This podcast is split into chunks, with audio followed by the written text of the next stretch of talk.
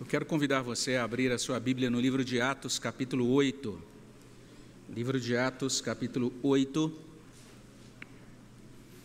Nós vamos ler os versículos 30 até 35. Atos, capítulo 8, de 30 até 35.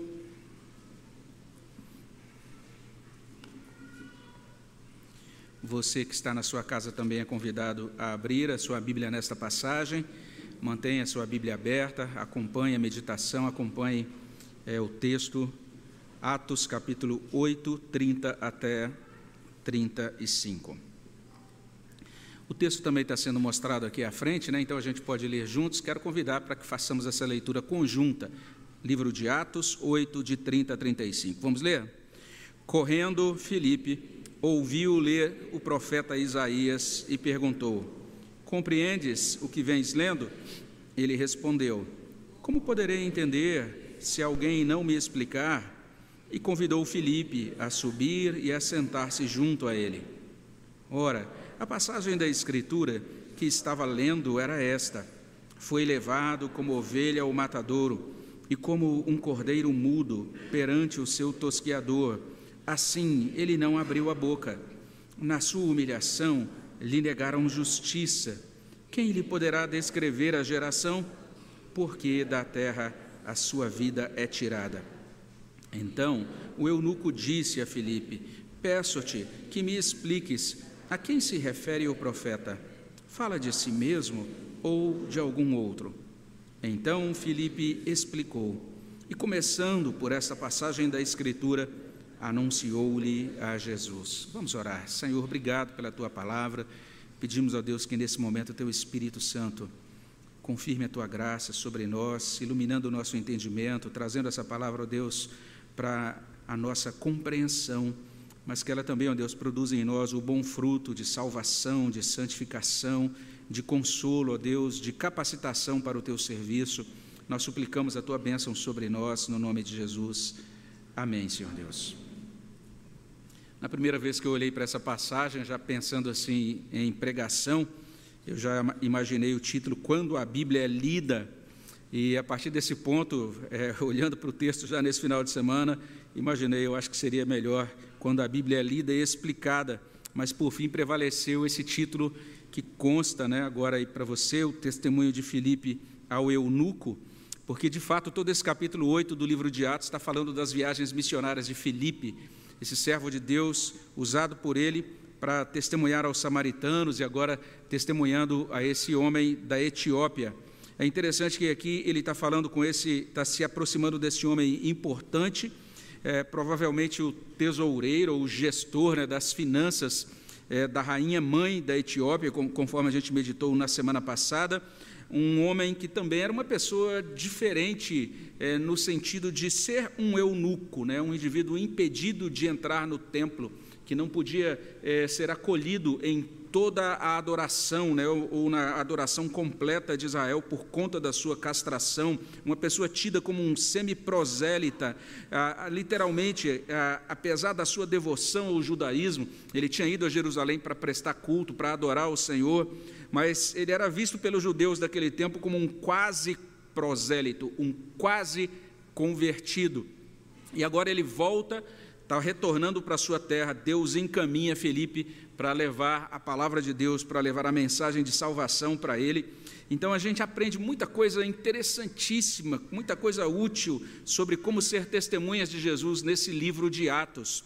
A gente também tem dito desde o início que esse livro não é um manual missionário, não é um manual para crescimento da igreja, para a gente dizer, ah, vou fazer exatamente como está no livro de Atos, mas mesmo assim, que bênção seria olharmos com mais carinho e atenção para esse livro de Atos antes da gente pensar, planejar, implementar missão, implementar testemunho. Que bom seria é, para o nosso próprio testemunho se nós dependêssemos mais do Espírito Santo de Deus e se nós testemunhássemos cheios do Espírito Santo de Deus, e que bênção seria aprendermos a lidar com as pessoas, como esses irmãos aqui no livro de Atos lidam ou lidaram, né, como as testemunhas de Jesus lidaram nesse livro de Atos. Então, temos agora um exemplo que vai, vai ser apresentado para a gente nesse diálogo entre Filipe e Eunuco. Vamos ver outros exemplos lá na frente, vamos ver o modo como Paulo testemunhou, como o Evangelho então encontrou outros, lugar, outros lugares e corações. Mas nessa passagem de hoje, nós somos convidados a, a pelo menos, é, aprender três coisas que são úteis ao nosso testemunho. Em primeiro lugar, a iniciar um diálogo sobre a Bíblia, versos 30 e 31 desta passagem que a gente leu. A gente precisa aprender a fazer isso. Em segundo lugar, a ler a Bíblia fazendo perguntas. O texto também vai falar sobre a utilidade de ler a Bíblia fazendo boas perguntas ao texto bíblico. Isso vai ser mostrado para a gente nos versos 32 até 34. E em terceiro lugar, nós também somos aqui incitados, movidos, motivados a aprender a interpretar a Bíblia, de uma, a Bíblia de uma maneira cristocêntrica, encontrando Cristo nas páginas da Bíblia. Isso é mostrado também aqui, especialmente no verso 35. Foi o que Filipe fez. E a gente pode notar, olhando aqui para esses versos 30 a 31, que ele soube iniciar um diálogo sobre a Bíblia. Olha só que interessante, correndo Filipe, está aí no verso 30, ouviu ler o profeta Isaías e perguntou: Compreendes o que vens lendo? E ele respondeu: Como poderei entender se alguém não me explicar? E o texto prossegue dizendo isso: E convidou Filipe a subir e a sentar-se junto a ele. Então, olha só que coisa muito simples que é trazida para a gente aqui nesse início de relato, aqui nos versos 30 e 31. Esses versículos estão dizendo simplesmente isso, né? Eles estão registrando aqui que houve uma conversa amigável. É, não apenas um diálogo, mas um bom diálogo. Isso é bem interessante. E a gente tem Felipe que corre para acompanhar o carro do eunuco, e feito isso, ele ouve o eunuco lendo a Bíblia, ele percebe que está sendo lido uma está sendo lida uma profecia de Isaías, daí ele faz uma pergunta que tem relação com o interesse daquele eunuco. Compreendes o que vens lendo aí no verso 30, e daí a resposta do eunuco no verso 31, informando é, nessa resposta a abertura dele a Filipe, ao ponto de, ao ponto de dizer: ah, sobe aqui e vem aqui e continua me explicando, eu preciso de ajuda para compreender esse texto. Eu não sei se você já teve, passou por alguma abordagem dessa, sei lá, você está ali numa fila de repartição pública, num banco, está na padaria comprando pão, está aqui no rei do pão de queijo, na fila, para pegar o seu pão de queijo. Aí uma pessoa chega para você que você nunca viu antes, meio misteriosa, assim, com um sorriso meio olhando para você, você fala, será que sou eu mesmo, né? E aí a pessoa se aproxima de você, você fala, o que, que é isso? E a pessoa de repente chega para você, nunca te viu antes, e pergunta assim: se você chegar na porta do céu e Deus perguntar, por que devo deixar você entrar no céu? O que você responderá? Puxa, a gente leva um susto, não é? Porque você nunca viu a pessoa. E, e aí depois você vai descobrir que é o irmão na fé que está querendo testemunhar do Evangelho para você. Mas às vezes as nossas abordagens, nossos inícios de diálogos não são muito felizes, não é? E a gente acaba assustando, às vezes, mais do que atraindo ou estabelecendo realmente uma conexão. E é interessante que, quando a gente percebe a construção desse diálogo, né, o modo como o diálogo é escrito aqui no livro de Atos, alguns intérpretes até dizem isso. Olha, realmente foi uma conversa na língua grega. Né? Então a gente tem Filipe esse diácono que falava grego, tanto é que ele foi escolhido para servir as viúvas helenistas lá em Atos 6, servir a mesa e atender aquela necessidade das viúvas que falavam em grego. Deus agora pega esse rapaz que fala em grego e leva ele para aquele caminho quase deserto, e lá ele se encontra com esse homem, ele vai evangelizar esse eunuco que também se comunicava em grego. Olha só como Deus faz as coisas de forma tão maravilhosa a gente meditou na semana passada que tudo isso que está transcorrendo entre Filipe e o eunuco acontece debaixo da condução do Espírito Santo, o Espírito Santo conduzindo o testemunho. Então Deus já estava agindo no coração desse eunuco antes de Filipe encontrá-lo. Ele tinha ido a Jerusalém, está voltando, ah, tudo indica que ali no, aquele carro está andando bem devagar, para que ele tenha tempo de ler ali com certo conforto, é, algumas dúvidas surgindo no seu coração, e Deus também estava agindo em Filipe antes de, mesmo dele ser conduzido àquele eunuco, e o próprio Senhor encaminha todas as coisas para que haja esse encontro. E o fato destacado aqui é que Felipe soube iniciar um diálogo sobre a Bíblia, e nós podemos e devemos atentar para isso nesse trecho do livro de Atos. Primeiro, porque nós nem sempre queremos dialogar com as pessoas não crentes. Então, só essa ideia de que é importante a gente aprender a iniciar diálogos sobre a Bíblia com pessoas não crentes, isso aí já deveria ser é, é, pensado é, com muito carinho no nosso coração, por nós, nós deveríamos ponderar sobre isso e pensar: será que realmente estamos dispostos a isso? E às vezes não é nem questão de disposição, é de disponibilidade de tempo, porque uma pesquisa que foi publicada é, é, na Alemanha e que chega até nós por um estudioso chamado Christian Schwarz, traz a seguinte informação: quanto mais tempo você tem de evangélico, menos contato você tem com pessoas não evangélicas. Então você se torna evangélico, começa a congregar em uma igreja, e aí você começa a servir a Deus na igreja, aí você tem na segunda-feira uma atividade na igreja, na terça-feira outra atividade na igreja, na quarta-feira outra atividade na igreja, na quinta-feira atividade na igreja, e aí até os parentes falam, oh, você pode vir no aniversário de 15 anos, tal. não posso, porque é o aniversário da igreja, e você tem tanta coisa na igreja, que quanto mais tempo você passa, é, no convívio evangélico, menos contato você tem com pessoas em conversas, com pessoas não crentes, até mesmo com seus familiares que não são crentes. Mas olha só que interessante Atos, chamando a nossa atenção para isso, a necessidade de iniciarmos diálogo com pessoas que ainda não conhecem Jesus Cristo. Então, isso deveria realmente chamar a nossa atenção, porque para alguns crentes de longa data, o diálogo, até mesmo com parentes não crentes, equivale a zero diálogo sobre Bíblia. Até às vezes, porque eles dizem, ah, já tentei algumas vezes, não deu muito certo, então agora nem vou falar mais nesse assunto. Já descobri que sobre Bíblia e, time, e futebol não discuto aqui no culto de Natal na ceia de Ano Novo. É melhor a gente deixar esse negócio de conversar sobre Bíblia com as pessoas não crentes para lá.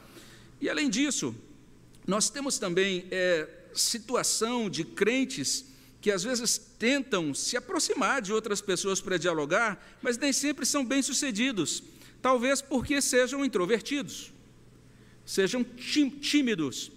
Tem aquela pessoa que rapidamente, em qualquer conversa, já consegue engatar logo um, uma, né, ah, um diálogo evangelístico e conduzir aquele diálogo para falar sobre a palavra de Deus, sobre a Bíblia, etc. Mas nem todo mundo é assim. Alguns realmente são mais tímidos. E se esse for o caso, a, gente, a gente sempre tem que lembrar disso. O Espírito Santo foi dado a todos os crentes. E o Espírito Santo foi dado a todos os crentes para que eles sejam testemunhas de Jesus.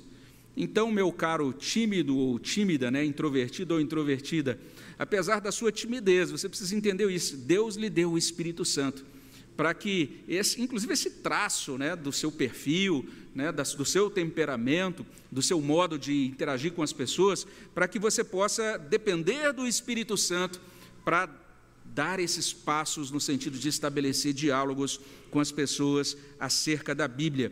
Parece que Timóteo era assim, parece que Timóteo era tímido, e por isso Paulo escreve, tanto na primeira carta quanto na segunda carta, Paulo vai chamar às vezes a atenção de Timóteo para algumas coisas, para que ele possa vencer essas dificuldades, essas limitações que ele tinha no próprio temperamento dele. E Paulo, inclusive, diz essas palavras lá em 2 Timóteo 1, a partir do verso 6 até 8 essas palavras que Paulo diz em 2 Timóteo 1, 6 a 8, são aplicáveis não apenas a Timóteo, mas também a nós. Ele diz assim: Por esta razão, pois, te admoesto que reavives o dom de Deus que há em ti pela imposição das minhas mãos.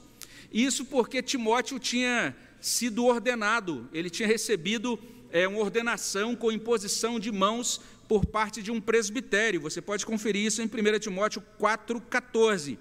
E, mas a questão é essa: parece que Timóteo, apesar de ter sido ordenado até por um presbitério, de ter recebido os dons necessário, necessários para ser uma testemunha de Jesus Cristo ali na igreja de Éfeso, ele se sentia um tanto quanto retraído. E Paulo então diz: Olha, você precisa reavivar esse dom de Deus que há em ti. E olha o que Paulo diz: nessa mesma passagem, agora no verso 7, ele diz: Porque Deus não nos tem dado espírito de covardia, mas de poder, de amor e de moderação.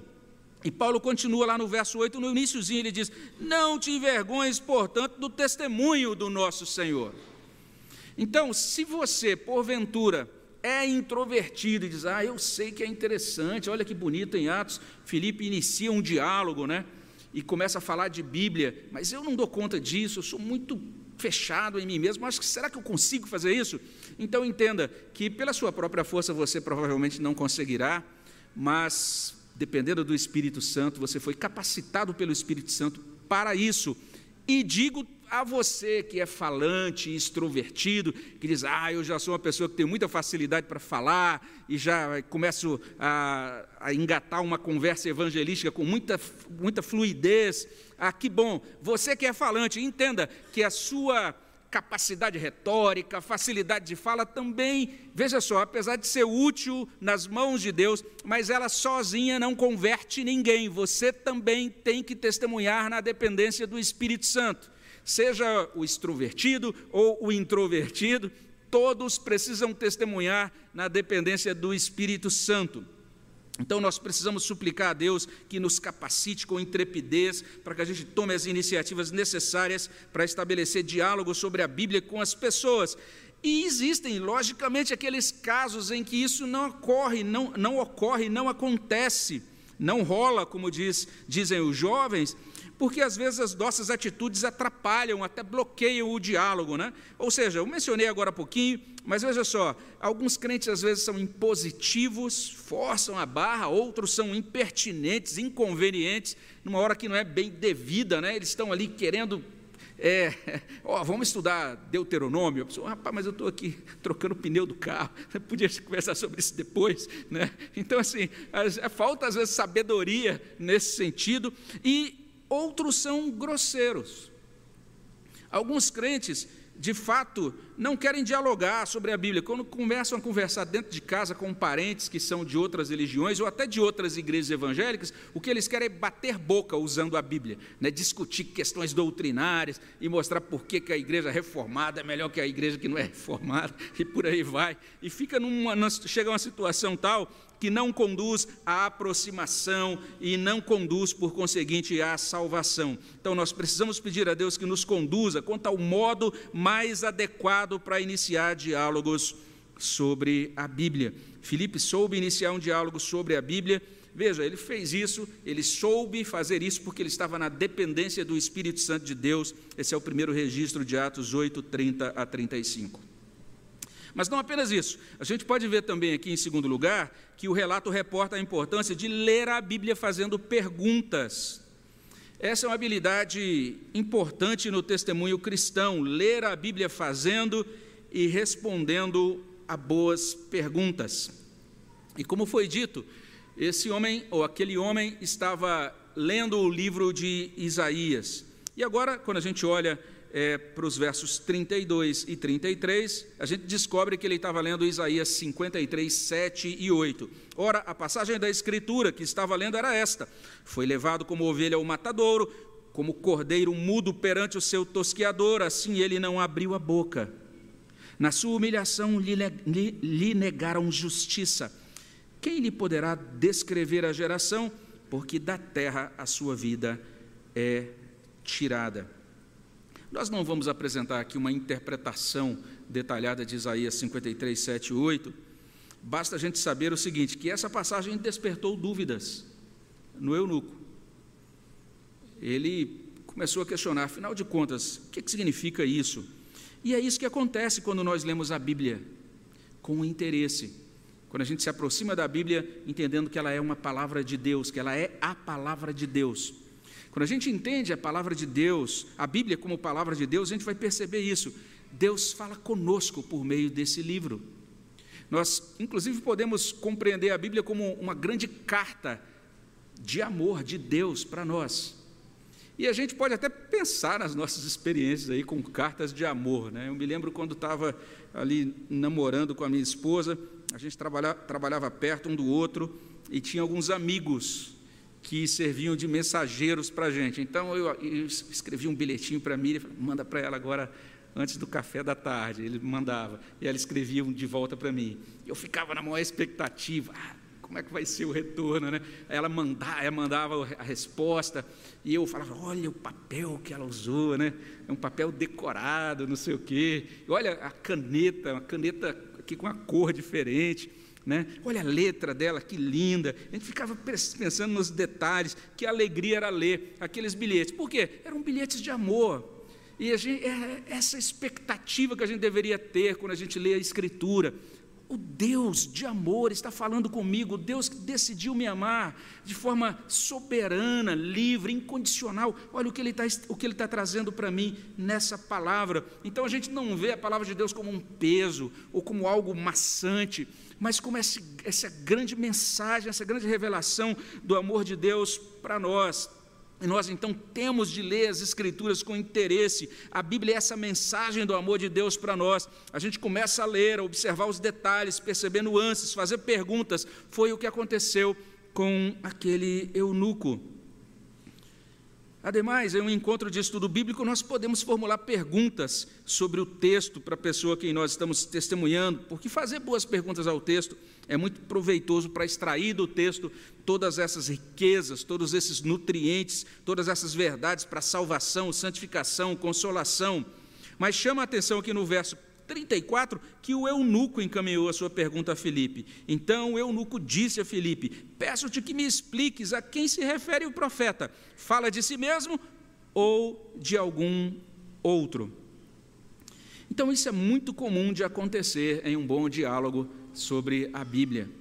As pessoas então vão se sentindo é, à vontade, à vontade para fazer perguntas, as pessoas não cristãs, e elas trazem as perguntas, elas fazem as perguntas. O que a gente está aprendendo aqui é que o cristão tem que estar pronto para responder perguntas. Isso é muito importante. Já imaginou? Fala de si mesmo ou de algum outro. E Filipe dizer: Acuma? Não tem nem ideia vou, vou ter que procurar o meu pastor. Agora você me apertou. Que coisa terrível seria isso, é ou não é? É interessante que Pedro escreve à igreja, ele diz assim, lá em 1 Pedro 3, 15 a 16: ele diz: Antes, santificai a Cristo como Senhor em vosso coração, estando sempre preparados para responder a todo aquele que vos pedir razão da esperança que há em vós. Ou seja, estejam prontos para responder àqueles que pedirem a razão da esperança que há em vós. Mas Pedro diz: quando você der a resposta àqueles que perguntarem sobre a Bíblia, faça isso com mansidão, com humildade. Olha o verso 16: fazendo-o, todavia, com mansidão e temor, com boa consciência, de modo que naquilo em que falam contra vós, fiquem envergonhados os que difamam o vosso bom procedimento em Cristo. Então, simples assim, o texto de Atos nos ajuda a compreender a importância de ler a Bíblia fazendo boas perguntas.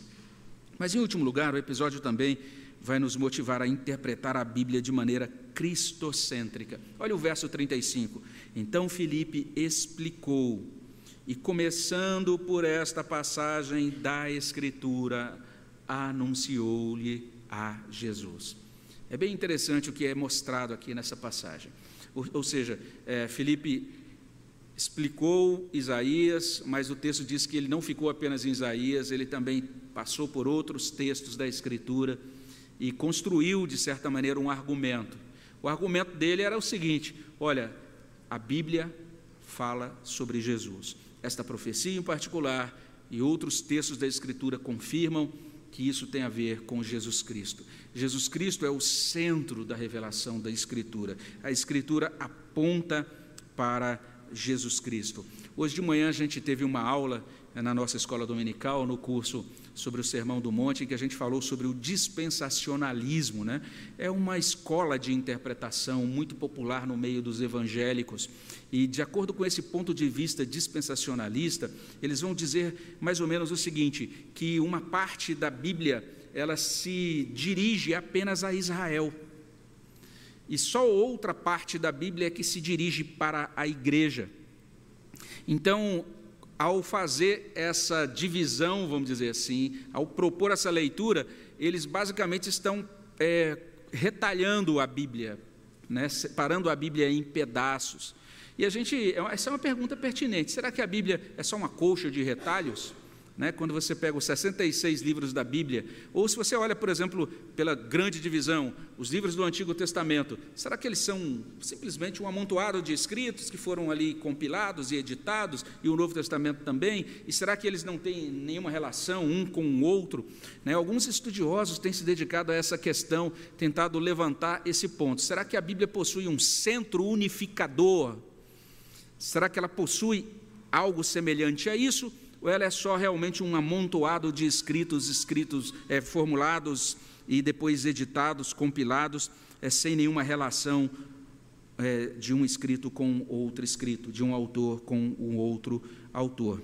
Infelizmente, a gente chega a esse tipo de conclusão se a gente abraça esse ponto de vista chamado dispensacionalismo, e eu digo isso com muito respeito aos irmãos que são dispensacionalistas, ou quem sabe você acompanhando aí da sua casa, né, mas eu convido você a analisar essas outras abordagens que têm sido colocadas pelos, por muitos cristãos, eh, especialmente agora nesse século passado, mas os cristãos têm percebido cada vez mais não, a Bíblia não é uma colcha de retalhos. A Bíblia é uma única mensagem sobre salvação em Jesus Cristo. Não, a Bíblia não é esse amontoado de escritos dispersos sem conexão, não.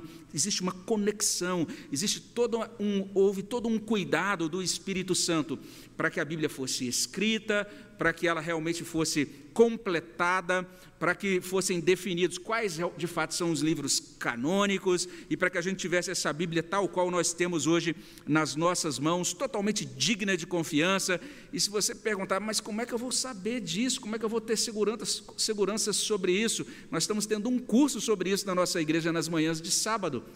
Você é convidado a participar. Como é que a gente pode ter essa segurança de que a Bíblia é um livro confiável, uma verdadeira revelação de Deus? E tem sido percebido cada vez mais isso, que a Bíblia contém uma revelação que é chamada de progressiva e orgânica. É uma revelação que vai sendo, foi sendo dada aos poucos, à medida em que a história da salvação foi transcorrendo. E essa salvação, ou melhor dizendo, esta revelação é chamada de orgânica, porque é como literalmente se tivéssemos uma semente no Antigo Testamento que se torna uma árvore crescida no Novo Testamento. A Bíblia é um único organismo, trazendo uma única mensagem sobre um único Salvador.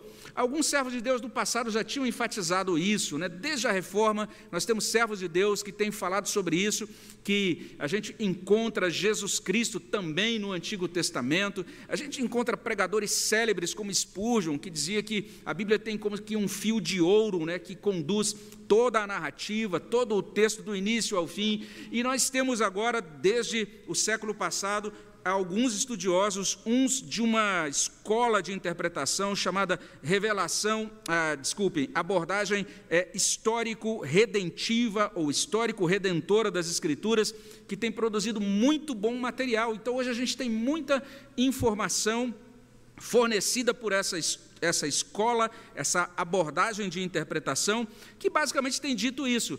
A história da Bíblia é uma história da salvação, e em cada parte dessa história, Cristo é apresentado, de modo que Cristo pode ser encontrado desde o Antigo Testamento. E nós temos um estudioso aqui mais ligado à nossa denominação, chamado Gerhard van Groningen, que tem é, proposto uma leitura, especialmente do Antigo Testamento, e ele faz uma boa abordagem, uma boa, um bom estudo do Antigo Testamento, e ele vai dizer isso. Desde o início, a gente vai encontrar em todos os livros do Antigo Testamento essas figuras do Messias, do reino, do mediador. E ele vai dizer: esse é o cordão dourado que une todas, todas as partes da Escritura. E se você tem hoje uma boa Bíblia de estudos, como a Bíblia, a nossa Bíblia de estudo de Genebra, você vai encontrar no início de cada livro uma introdução. E na introdução você vai encontrar uma seção assim: Cristo nesse livro. Isso ajuda demais você a compreender como Jesus Cristo está presente em todos os livros da Bíblia. E que diferença faz você apresentar Cristo em todos os livros da Bíblia. Porque algumas pessoas, por exemplo, vão ensinar a história de Davi. Aí diz: Olha que herói foi Davi, tão pequenininho, enfrentou aquele gigante. E olha que menino cheio de fé, e a gente fala, precisamos ter a fé de Davi, temos que ter a coragem de Davi, temos que ter, sei lá, o desprendimento de Davi. E a gente vê a história de Davi, vê também outras pessoas mencionadas na Bíblia e vai destacando cada vez mais esses heróis da fé com um foco antropocêntrico, com um foco em Davi, ou com um foco, sei lá, em Paulo, ou com um foco nos personagens em si. Às vezes também nessa apresentação, a gente todo o nosso ensino se resume meramente a moralismo. Então a gente termina de contar a história, por exemplo, de Acã que escondeu aqueles objetos ali, escondeu na sua tenda. O que, é que a gente aprende? Temos que ser honestos, não podemos ter pecados ocultos e tal. E a gente tem uma boa lição de moral. E muitos evangélicos, então, têm essa abordagem das Escrituras. E no final, você termina um ensino sobre um, um, livro, por exemplo, do Antigo Testamento, e o seu ensino não foi, não foi muito diferente do ensino de um rabino em uma sinagoga. Você só ensinou moralidade. Você, às vezes, só encaminhou as pessoas para um perfeccionismo. Ah, será que eu vou ter aquela vida de oração que Ana teve, né? aquele exemplo de oração? Eu tenho que orar como Ana, eu tenho que ser como Ana, e por aí vai não é? Então a gente vai perdendo o foco às vezes. O melhor é compreender isso, que todos esses atores, vamos dizer assim, esses personagens tão importantes, desde o Antigo Testamento, são agentes da aliança. Estão ali como agentes da aliança na sua geração. E como agentes, às vezes eles acertam e muitas vezes eles erram. E às vezes o exemplo de Davi, a gente fala, puxa vida, olha como Davi nos está apontando para Cristo. E às vezes no exemplo de Davi a gente está dizendo: olha como o exemplo de Davi mostra a necessidade de Cristo. E quando termina o Antigo Testamento com toda aquela série ali da monarquia, né, os altos e baixos da monarquia e a chegada do exílio, o Antigo Testamento termina com essa grande nota: Cristo precisa vir, a história precisa de Cristo, nós precisamos de Cristo. Essa é a grande nota no final do Antigo Testamento. Nós precisamos então pedir a graça de Deus para que a gente receba a capacidade para interpretar a Bíblia de maneira cristocêntrica. E dito isso, a gente já pode começar a concluir, entendendo isso aqui nesse trecho tão singelo de Atos, a gente vê a importância de iniciar um diálogo sobre a Bíblia, ler a Bíblia fazendo perguntas, interpretar a Bíblia de maneira cristocêntrica. Então, a partir daí, eu queria especialmente falar com você que está acompanhando de casa, você também que está começando, quem sabe, aí a sua caminhada na vida da igreja. Você quer realmente conhecer essa experiência, essa experiência cristã, viva, profunda, única, essa experiência transformadora que a Bíblia chama de ser salvo. Você quer ser salvo? Se você de fato quer mudar de condição espiritual e quer fazer isso definitivamente, deixando apenas de ouvir sobre Jesus, mas realmente passando a desfrutar de uma comunhão pessoal com o Senhor Jesus Cristo, se você deseja isso, então eu recomendo a você a ler a Escritura, a ler a Bíblia. Olha só que interessante. Eu podia só fazer aqui um apelo, dizer, creia agora e tal, e sempre a gente faz isso nos cultos, mas quando a gente presta atenção nessa experiência desse eunuco, ele estava lendo as Escrituras, e nesse momento Deus encaminhou todas as coisas na história dele, para que naquela, naquela ocasião ele fosse confrontado com Cristo e tivesse uma experiência pessoal com Jesus Cristo. E se você está acompanhando, começando a acessar o nosso canal e ter, tendo esse contato com as igrejas evangélicas, eu recomendo que você comece a ler uma Bíblia e que você é, inicie, vai a minha sugestão, que você inicie pelos evangelhos porque foi o próprio Jesus Cristo quem afirmou isso, lá em João 5,39: examinais as Escrituras, porque julgais ter nelas a vida eterna, e Jesus diz: são elas mesmas que testificam de mim, as Escrituras testificam de Jesus Cristo, é lá que você vai encontrar informação confiável, segura sobre Jesus Cristo, mas não leia de qualquer jeito. Nós não podemos nos aproximar das Escrituras de qualquer maneira. Não podemos nos aproximar das, das Escrituras como céticos. Não podemos fazer isso.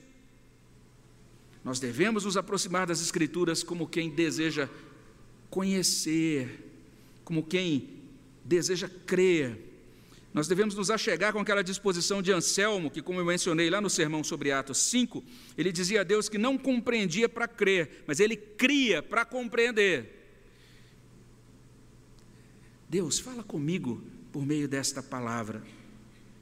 Um servo de Deus diz literalmente isso: que o cristão conhece a Cristo somente por meio da Escritura.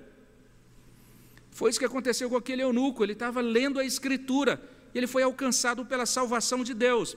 Você que está me ouvindo da sua casa tem que ler a Escritura para ser alcançado pela salvação de Deus. Nós precisamos ler a Escritura, ler a Bíblia.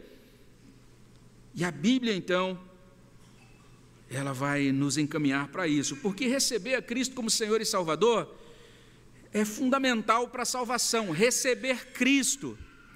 Mas é a Bíblia que nos revela quem é Cristo. É a Bíblia quem nos revela o que ele fez e também o que ele faz.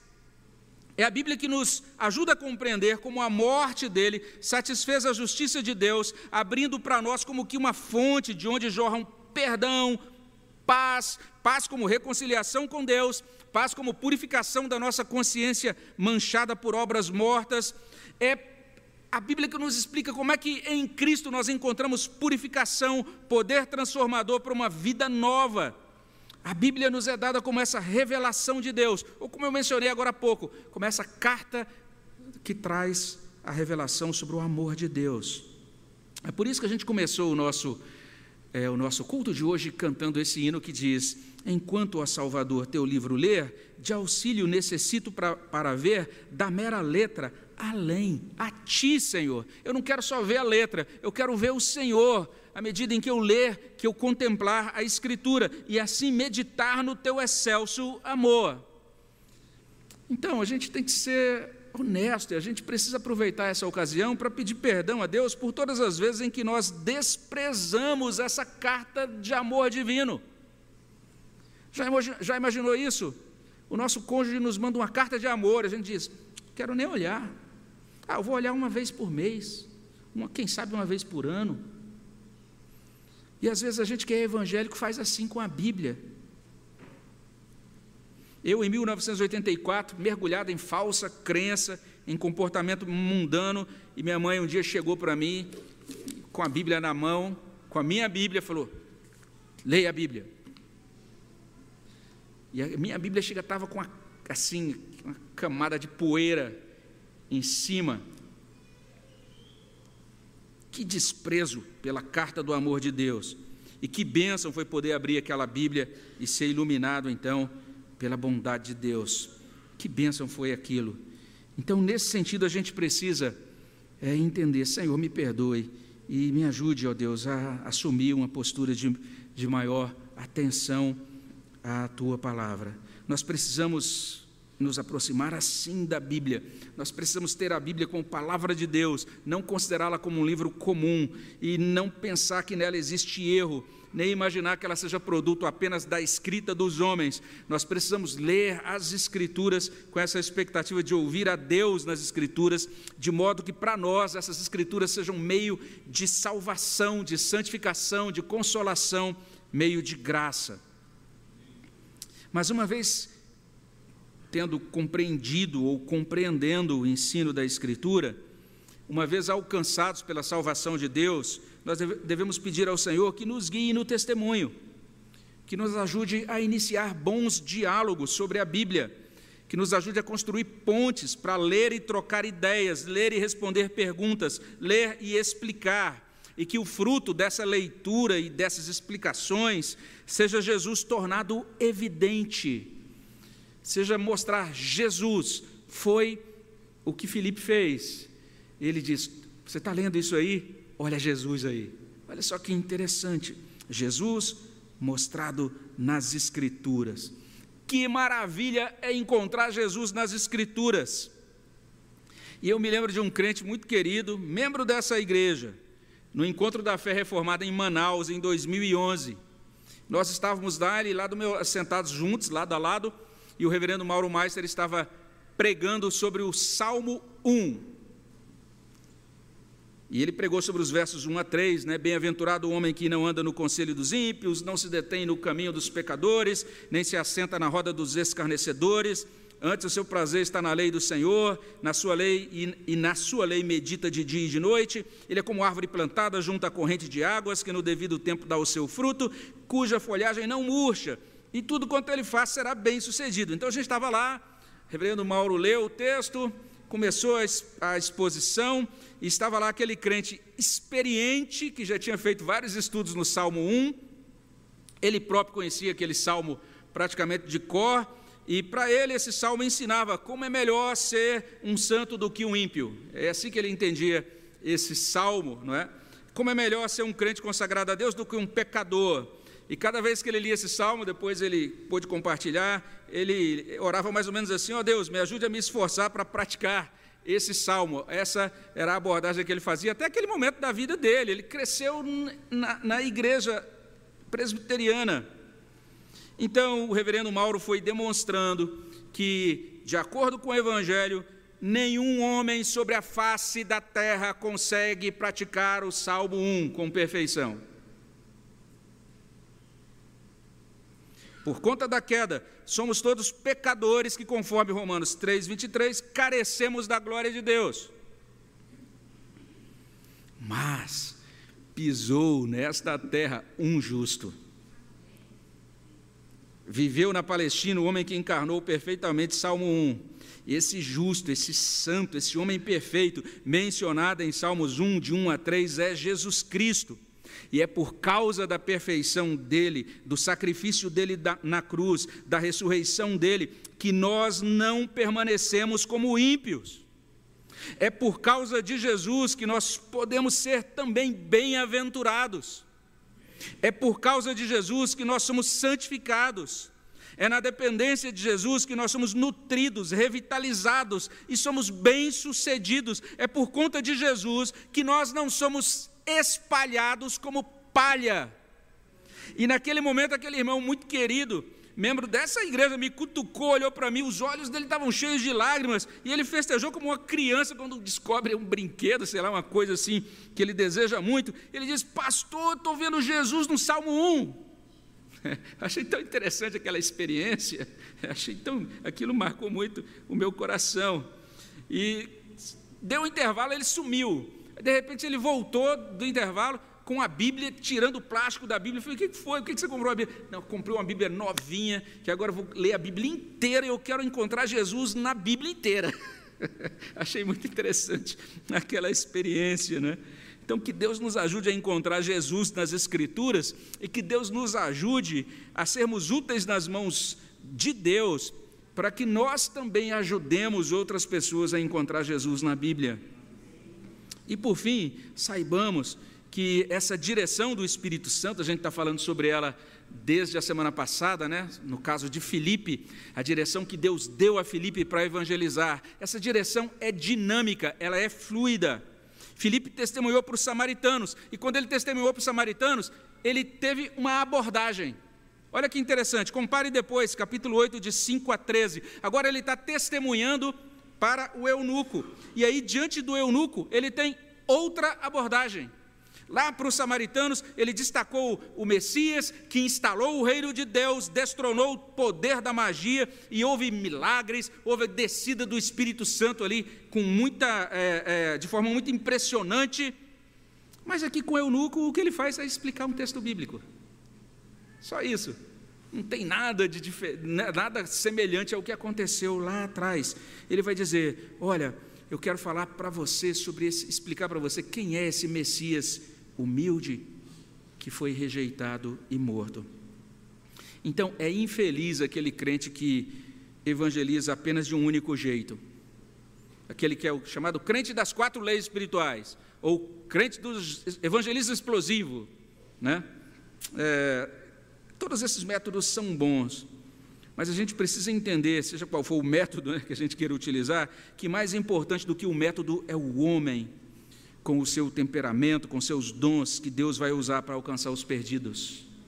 Então, ore a Deus, Deus me use do jeito que eu sou, para que eu possa alcançar outras pessoas. E mais importante do que o homem é o próprio Deus, é o Espírito Santo que usa o homem quando quer, enviando para onde quer e o conduz para ministrar de maneiras novas, ao fim de, a fim de alcançar gente nova em situações bem diversificadas. Ou seja, esse cumprimento da missão requer flexibilidade. Dizer, Senhor, me ajude a saber como me portar, o que dizer e como dizer em todas as ocasiões seja qual for o método, parece muito sábio a gente ouvir aquela, aquela recomendação do nosso irmão Simon Kestmaker. Ele diz assim: vale a pena repetir o velho adágio, explique a Escritura, exorte o pecador, exalte o Salvador. Amém? Vamos orar sobre isso? Senhor, abençoa os nossos corações, derrama a tua graça sobre as nossas vidas e que a tua palavra possa ser trazida com poder sobre o nosso coração e produzir o bom fruto para a glória do Senhor. É o que pedimos no nome de Jesus. Amém, Senhor Deus.